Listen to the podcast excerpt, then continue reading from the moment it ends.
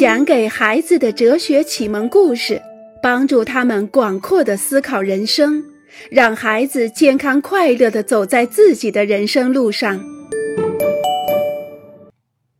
你的新夹克衫真不怎么样。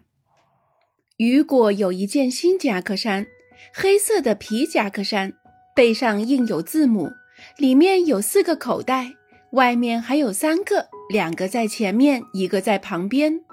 这正是亚克赛梦寐以求的夹克衫。第一天，他看到雨果穿着这件夹克衫的时候，他就觉得很不舒服。当雨果给他看新衣服的时候，亚克赛装出一副毫无兴趣的样子，说：“哦，算了，用这么大的字把牌子印在背上，太招摇了吧。”虽然他真正想说的是。我要是也有一件该多好啊！但是他却冲着雨果的夹克衫指摘挑剔了一番。亚克赛甚至可以说服自己，这件夹克衫真的一无所取，真的不怎么样。尽管他已经梦想了好几个星期了，因为这样做至少可以减轻没有这件衣服给他带来的痛苦。实际上，亚克赛是嫉妒。所以，为了忍受这种嫉妒，他吹毛求疵。不仅如此，在批评的同时，他还要扫一下雨果的兴。我们大家都可以做和亚克赛一样的事，告诉别人这并不好。嘴上说不好，心里有时却在想：我嫉妒，我多么想也能这样，也能这样做啊！当我们不能成就某件事时，说坏话是很容易的，我们总是试图使那些名列前茅的、取得成功的，或者赚了大钱的人们丢一点面子。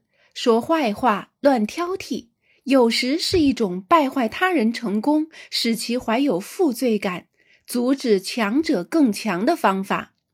此外，有一些人不敢说自己一切都很好，这样说让他们觉得很不自在。就好像一切顺利也是一件坏事，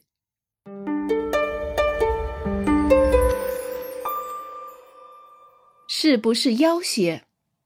生理上的疼痛，我们都懂得它的含义。当脚趾尖刺入指甲，钉子扎进手指，鼻子被撞破，关车门夹住了手，或者破了一小块皮的时候，我们很容易感觉到。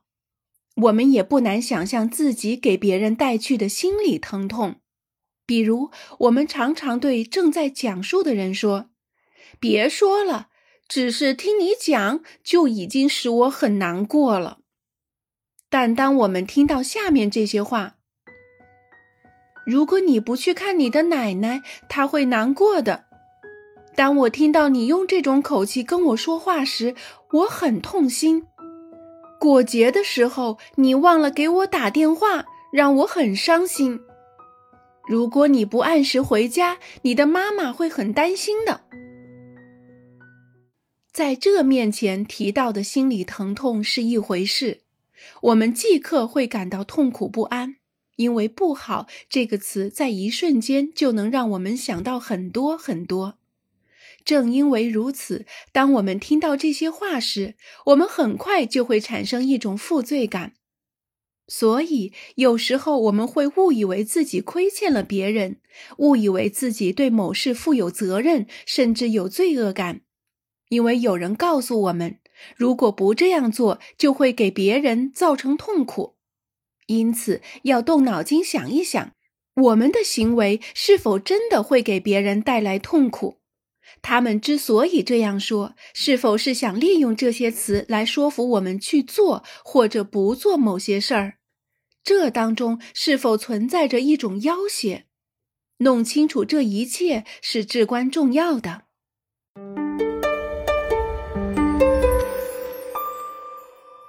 这都是为你好。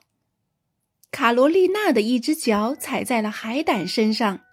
脚底板一下子扎进了至少不下十根刺儿，他妈妈跑过来找一把镊子、一些棉花和一瓶消毒药水，试图挑出这些刺儿。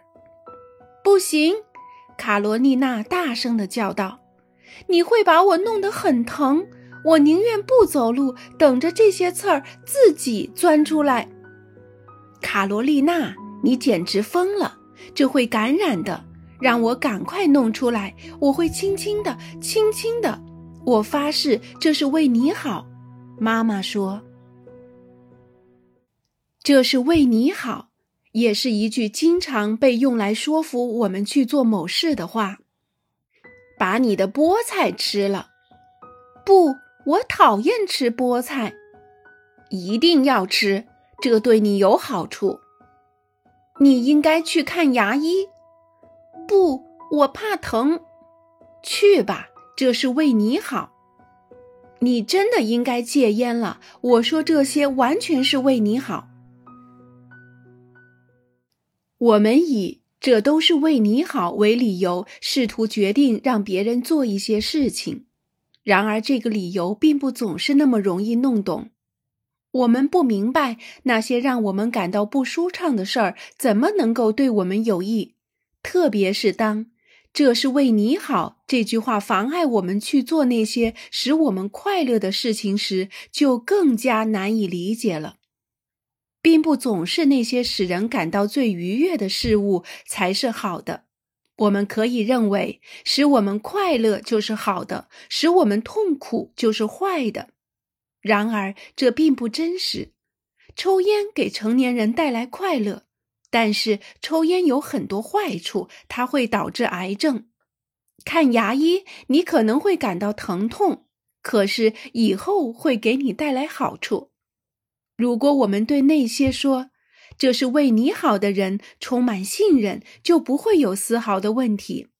也就是说，如果我们可以肯定这些人是诚实的，他们并没有试图让我们去做什么使他们满意，而是鼓励我们去做对我们自己真正有益的事情。否则，有人就会以这是为你好为借口，迫使我们接受一切。正是这样，“好”与“坏”这两个词有时会被一些别有用心的人用来操纵别人，以实现其目的。